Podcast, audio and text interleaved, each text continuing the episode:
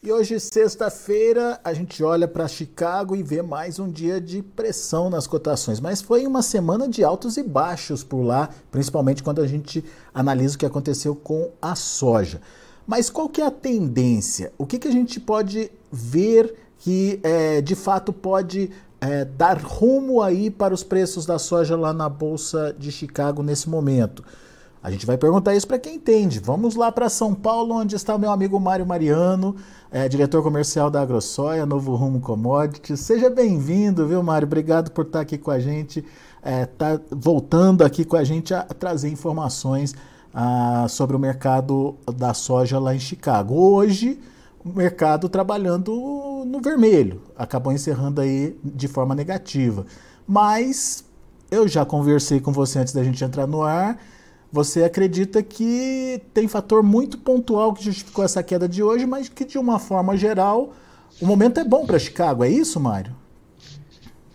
O momento é bom para Chicago sobre o ponto de vista de compradores. Boa tarde, Alexander, a todos os nossos amigos do Notícias Agrícolas que estão no campo e acompanhando neste fim de tarde de sexta-feira as notícias mais recentes, na qual eu dou valor e potencializo a movimentação durante a semana dentro de um momento bastante crítico da América do Sul. Então eu até citei para ti fora do, do ar que tivemos, estamos passando por um momento de grandes preocupações com a produção de farelo global. A Argentina é o maior produtor de farelo global e a sua produção que inicialmente era projetada para algo de 45 milhões de toneladas, caiu para 40 milhões de toneladas e agora há quem indique valores entre 34 e 38 milhões de toneladas. E onde está a preocupação, Mariano? É que este país esmaga aproximadamente 38 a 39 milhões de toneladas em época normal. Se a safra está inferior a 38 milhões de toneladas, é certo que a produção de farelo faltará. Então, imediatamente, o comprador recorre aos Estados Unidos na Bolsa de Chicago e, portanto, os preços acabam se elevando. Só para finalizar essa questão do farelo, nós tivemos ao longo desses últimos dias na Bolsa de Chicago um aumento ao redor de 8% para o farelo e a soja ao redor de 4%. Portanto, fica claro e nítido para mim que a preocupação maior do mercado em precificar nos Estados Unidos o farelo e a soja é a questão climática na América do Sul, sobretudo na produção argentina, Alexander.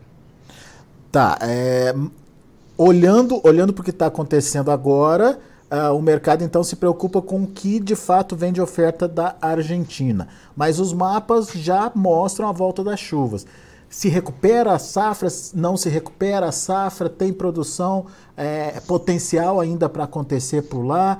Isso ainda é uma incerteza do mercado, Mário. Sim, há uma incerteza de mercado. Ainda existe alguma avaliação que, embora as chuvas irregulares na Argentina nos últimos dias tenha melhorado pontualmente algumas localidades, o relatório mais recente de regularidade das lavouras mostram uma melhora em torno de 5 a 6%. Então, as lavouras é, ruins, que somavam 60% há 10 dias atrás, diminuiu para 54%. Contudo, as lavouras boas e excelentes não tiveram melhora significativa, não, de, de 8,8% para 9%. E as regulares para 39%. Então, isso mostra que ainda há, sim, uma especulação bastante grande com o tamanho da produção daquele país. Evidentemente, o clima deste final de semana, incluindo o Rio Grande do Sul, incluindo o Paraguai e o Uruguai, deverá trazer, sim, e, e uma, uma, uma, melhora em condições de lavouras. Isso também acabou eh, levando o especulador na Bolsa de Chicago, a realizar os lucros da grande alta que vivenciamos no farelo e na soja ao longo da semana, a botar o lucro no bolso e, portanto, os preços fizeram uma pequena baixa. O que eu encontro nesse momento, portanto, é uma demanda um pouco mais aquecida nos Estados Unidos também, revigorando as semanas anteriores que estavam fracas, eu digo semanas anteriores do final do ano, Portanto, nos Estados Unidos, ao longo desta semana, nós vimos 648 mil toneladas registradas de vendas novas para China ou países não, de nome não revelado, além das exportações registradas ontem de 1 milhão 150, que já embarcadas, já registradas. Então, essa demanda começa a voltar para os Estados Unidos por conta, como já dissemos aqui, do problema climático na América do Sul e os preços acabam ficando um pouco maiores naquele país, refletido imediatamente na Bolsa de Chicago, Alexandre. E isso estaria muito ligado também com a oferta aqui no Brasil, o atraso da colheita que a gente está presenciando aqui no Brasil, né, Mário? É, é, é fato. Uh, as chuvas têm diminuído o, o, processo de colheita, sobretudo no, no Mato Grosso é, na minha avaliação, nós vamos fechar essa semana aqui, que estamos terminando o levantamento aí, em torno de 9 a 11% no Mato Grosso, o que é pouco em comparação aos 14% do ano passado, 14% colhido no ano passado, e este atraso da colheita para um período que foi plantado inicialmente mais cedo, também acaba impactando imediatamente nas indústrias, também nas vendas feitas para o início de janeiro, perdão, início de fevereiro nos portos. Então esses embarques acabam ficando atrasados e cria-se toda uma preocupação ou troca, preocupação com os embarques e uma troca de demanda, que é essa que eu citei no momento. Chineses voltaram a comprar nos Estados Unidos porque as compras que estavam sendo que foram feitas aqui no Brasil não estão sendo entregues dentro do, do prazo estimado e também as grandes compras feitas na Argentina ao longo de novembro e dezembro é, não está chegando no tempo desejado. Seja qual for e o tempo que for, embarque e colheita desse produto da América do Sul, o chinês voltou a premiar as compras nos Estados Unidos, até por um ponto de vista interessante, Alexander. Hum. O Brasil, com um câmbio que ao longo dessa semana vimos 5,06, hoje, né? A mínima do dia hoje foi 5,05,70, se não me engano, para o dólar à vista acaba tirando a competitividade de commodities agrícolas brasileiras. Não só agrícolas, mas todas as commodities brasileiras, porque a sua valorização de, da moeda acaba tirando a competição internacional. Isso então gera também uma redução de ofertas de produto brasileiro e a demanda, portanto, acaba indo para outro lugar. Migrou para os Estados Unidos ao longo da semana, Alexandre. E o fato é que essa migração de demanda para os Estados Unidos imediatamente é observada na Bolsa e a Bolsa responde positivamente, que é isso que você está trazendo para a gente. Agora, qual a vida útil disso, Mário? É, até, até a gente consolidar a safra brasileira, a colheita da safra brasileira e entrar volume suficiente para atender o mercado, ou pode durar mais que isso por conta dessa questão do dólar? Eu acho que eu vou responder citando para você os prêmios de exportação para soja em grãos via Porto de Paranaguá. Para os embarques de fevereiro e março, devido aos fatos já elencados sobre o clima e também a dificuldade de colheita e tempo de embarque, os prêmios para embarques no fevereiro diminuiu 14 centavos e o mês de março diminuiu em 10 centavos sobre Chicago. Já para os meses de abril em diante, eles ficaram estáveis ou até melhoraram no caso de junho ou julho de 1 a 2 centavos. Então, é, o que está acontecendo na minha avaliação é uma redução de demanda para início da colheita brasileira, mas volta a uma demanda normal para o segundo ciclo. E é muito provável que isso venha a ocorrer ao longo do, do processo de no segundo momento da colheita brasileira, quero dizer por volta de março em diante, Alexander, hum. porque nesse momento nós temos aí ao redor de 30%, 32% de vendas do, da produção brasileira, sobre esses 153 milhões de toneladas aproximadamente. Ainda haverá um volume grande para ser vendido ao longo de todo o nosso uh, 2023. O produtor brasileiro, por razões individuais, acabou vendendo menos produto do que em anos anteriores, isso acabou provocando, portanto, um congestionamento que provavelmente fará ao longo do ano uma pulverização de vendas para os meses mais adiante. E provavelmente com essa produção grande se confirmada, o Brasil ainda vai ter bastante pólvora para queimar ao longo do segundo semestre. Eu entendo que os Estados Unidos têm sim bastante estoque suficiente para atender outra demanda, mas além do Brasil, temos a Argentina com uma redução da sua safra, portanto, Estados Unidos e Brasil deverão trabalhar em conjunto para atender a demanda internacional. Isso posto me faz acreditar que momentaneamente nós estamos passando por um período de redução de demanda, pelo que já comentamos, inclusive pelo ponto de vista cambial, e também pelo momento climático, repetindo o que tenho dito, porque isso tem, trouxe a sensação de compras de volumes maiores nos Estados Unidos. Mas logo, logo voltamos ao normal e vamos colocar nossa venda na exportação, porque ainda temos um volume grande a ser negociado, comercializado em bolsa, na exportação ou até mesmo na industrialização, Alexander. Pois é, agora qual que é o risco dessa precificação aqui no Brasil, Mário? Porque é, você alertou que a gente comercializou 30%. Não sei se para o momento é pouco ou é muito, mas é, o fato é que 30% de 150 milhões de, de, toneladas, a gente tem pelo menos 100 milhões aí de toneladas ou mais que isso para negociar né, ao longo uh, do ano. É, até que ponto esse volume distribuído entre produção interna, consumo interno e, e exportação é, vai ser suficiente para garantir um preço adequado ao que o produtor quer ou que o produtor imaginou, Mário? Vou tentar responder dizendo que existe uh, regiões que serão mais beneficiadas do que outras. A produção paranaense divulgada ontem ao redor de 20 milhões e 700 mil toneladas, que corresponde a uma redução de 700 mil toneladas por conta do clima, eu não sou da região oeste do Paraná, mas eu tenho lido alguma coisa como produtividade bastante fraca na região de Palotina, por exemplo, Marechal Rondon. Isso poderá, evidentemente, reduzir a oferta de é, grãos daquela região, por consequência, a industrialização será reduzida também. Portanto, os prêmios para exportar o produto paranaense poderá ter uma melhora, ou a indústria pagar um, um pouco mais. Porque buscar no, no Mato Grosso, ou buscar no Mato Grosso do Sul, ou Tocantins, ou qualquer outro estado de produção do Centro-Oeste ou Norte e Nordeste, poderá encarecer muito a chegada desse produto para as fábricas é, do sul do país. Uhum. Falar de Rio Grande do Sul é uma redundância, porque se o Paraná teve uma, uma redução de 700 mil toneladas, o Rio Grande do Sul certamente terá uma, uma redução muito maior do que essa, portanto, a oferta também ficará restrita dessa região é muito provável que os preços deverão ressuscitar ao longo do segundo semestre para essa região sul, mas vamos ter que entender qual será o caminho da demanda para produto de outros estados com produção elástica, né?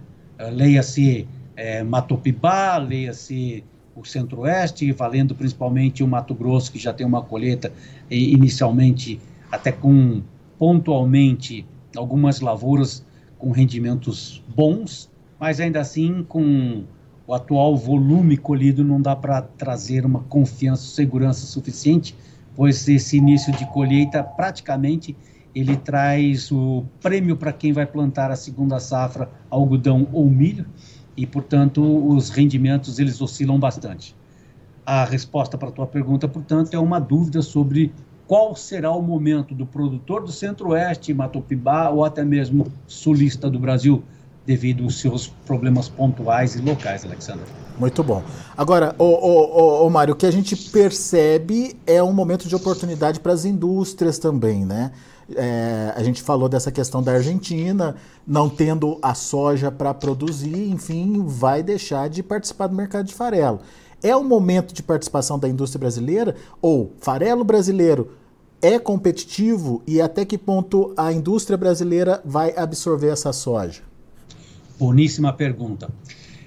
Comparado o preço na Bolsa de Chicago, somado o prêmio positivo para exportar farelo brasileiro, nós estamos chegando num número por tonelada muito parecido pela tonelada e pelo valor da soja em Chicago. Em outras palavras, é improvável que tenha vida longa, esse período longo de preços empatados pela soja e pelo farelo. Portanto, nesse momento, onde eu quero concluir que o valor de uma tonelada de farelo e de soja são muito próximos, quem estará mais competitivo na demanda por produto brasileiro serão as indústrias, porque eles estão conseguindo vender o farelo mais caro do que em anos anteriores. Uhum. Se isso terá vida longa ou não, é a oferta que vai decidir o preço na Bolsa de Chicago, a demanda por produto brasileiro, argentino e americano. E o argentino, eu faço questão de frisar que, é, dada a inconsistência econômica daquele país que vive no momento,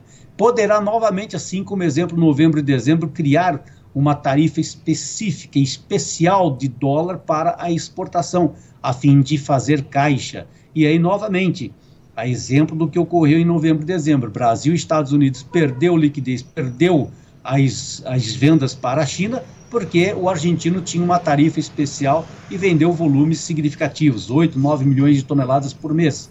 Portanto, daqui para diante o que vai valer é exatamente isso. É a concorrência de cada um desses três países, claro, lembrando que existe essa preocupação toda da atual conjuntura climática nos Estados Unidos, no, no, na Argentina, uhum. que poderá ou não trazer a sua oferta. E uma vez que ela não tenha a oferta do farelo, que tanto trouxe movimentação especulativa de alta na Bolsa de Chicago, poderá criar para o Brasil e para os Estados Unidos oportunidades de venda de farelo a preços maiores, a ponto da indústria precificar melhor o produtor brasileiro, Alexandre. Legal, Mário. Uh, uma última pergunta só em relação ao nosso principal comprador, que é a China. É, você já falou que a China, ela em algum momento, ela comprou bastante soja da Argentina. Teoricamente, essa China ela está abastecida, ela é, tem soja suficiente para evitar uma corrida, uma, uma é, volta às compras muito agressiva que possa mexer com o mercado, na sua opinião? Atualmente, algumas algumas evidentes informações que eu não sei se até, até onde elas são duradouras, a reabertura da economia da China, com a diminuição da restrição da Covid, acaba criando todo um modelo de expectativa de aumento de importações.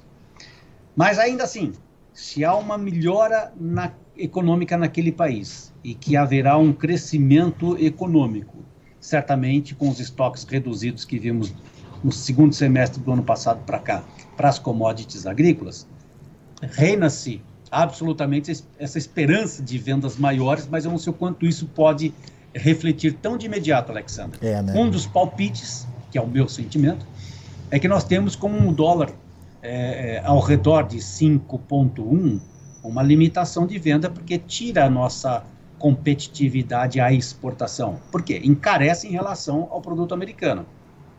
Uma vez que a nossa economia, ainda enxergando uma taxa de juros grande, ou no momento atual, da atual taxa, né?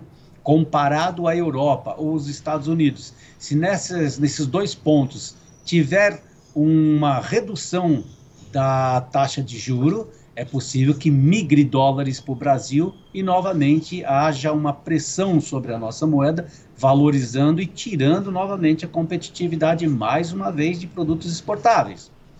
Se Europa, Estados Unidos voltarem a aumentar taxas de juros como uma ferramenta para controlar a inflação, é possível que tenhamos um pouco mais de folga na nossa moeda, aumentando os valores atuais a partir de 5,10 e nos colocaria, portanto, numa condição melhor de exportar.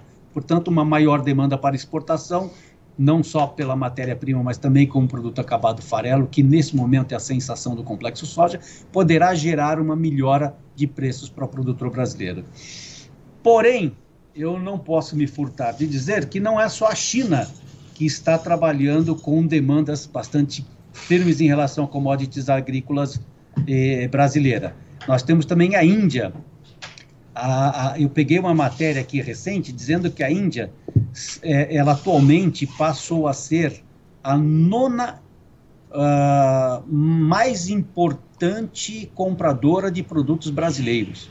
Portanto, se tivermos a ausência da China de compra de produtos agrícolas brasileiros, talvez a Índia venha colocar parte da sua necessidade de compra de grãos por produto brasileiro criando por aí um equilíbrio de prêmios, oferta e possa trazer uma melhora no nosso quadro exportador, criando, obviamente, um fluxo de exportações que possa premiar melhor os nossos preços para, para matéria-prima e, sobretudo, o farelo, Alexandre. É, o que a gente ouve muito, principalmente do setor de feijões, Mário, é que a China é um cliente em potencial. Ah, a China não, a Índia. É um cliente em potencial, mas muito instável. Eles é, entram no mercado, arrasam com o mercado e de repente somem.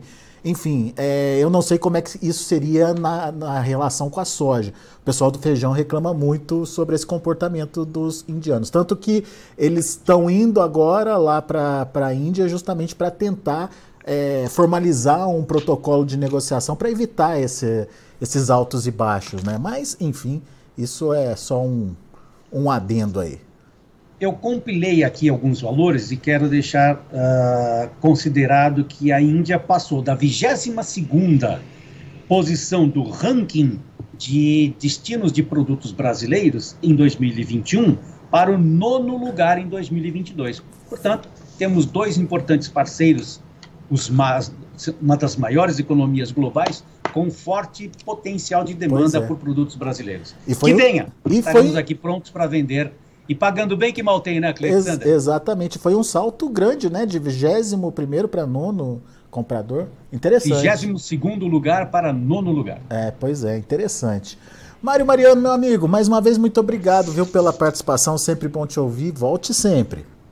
Foi bom estar com você mais uma vez. Um bom fim de semana a todos. E deixando bem claro que a avaliação que faço nessa troca de ideia com vocês é apenas um sentimento de expressar as informações de maior de maior importância ó, que fizeram movimentações na Bolsa de Chicago, portanto, não é nenhuma recomendação de compra ou de venda, mas sim dividindo com vocês o meu conhecimento para uma avaliação de potencial ganhos ou não das informações aqui citadas. Um abraço, bom fim de semana a vocês. Grande Mário, um abraço para você, até a próxima.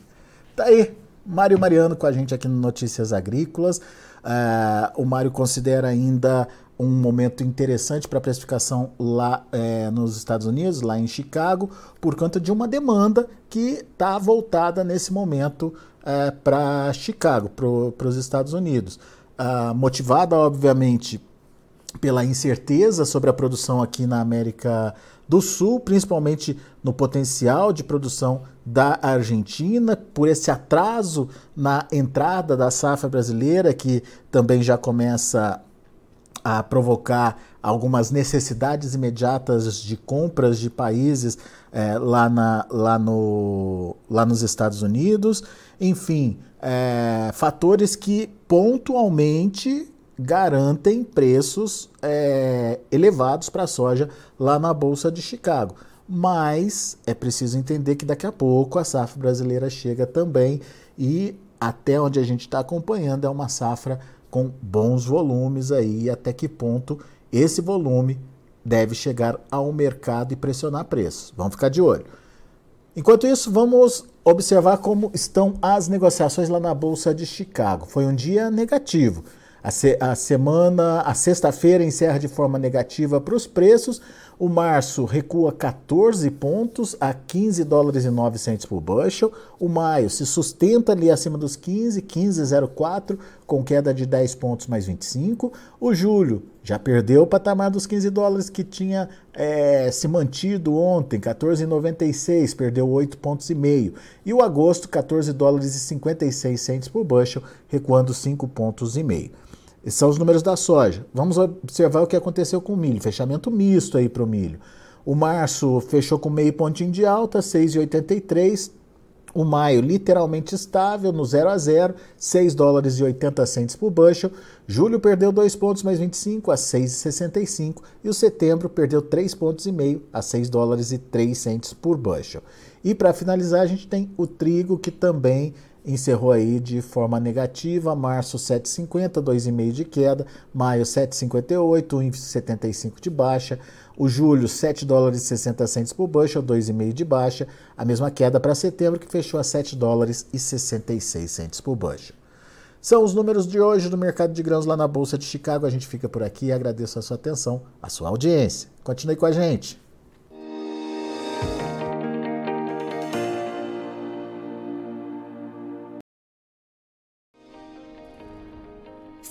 Nossas mídias sociais no Facebook Notícias Agrícolas, no Instagram arroba Notícias Agrícolas e no nosso Twitter arroba Notiagre. E para não perder nenhum vídeo, não se esqueça de nos acompanhar no YouTube e na Twitch Notícias Agrícolas Oficial.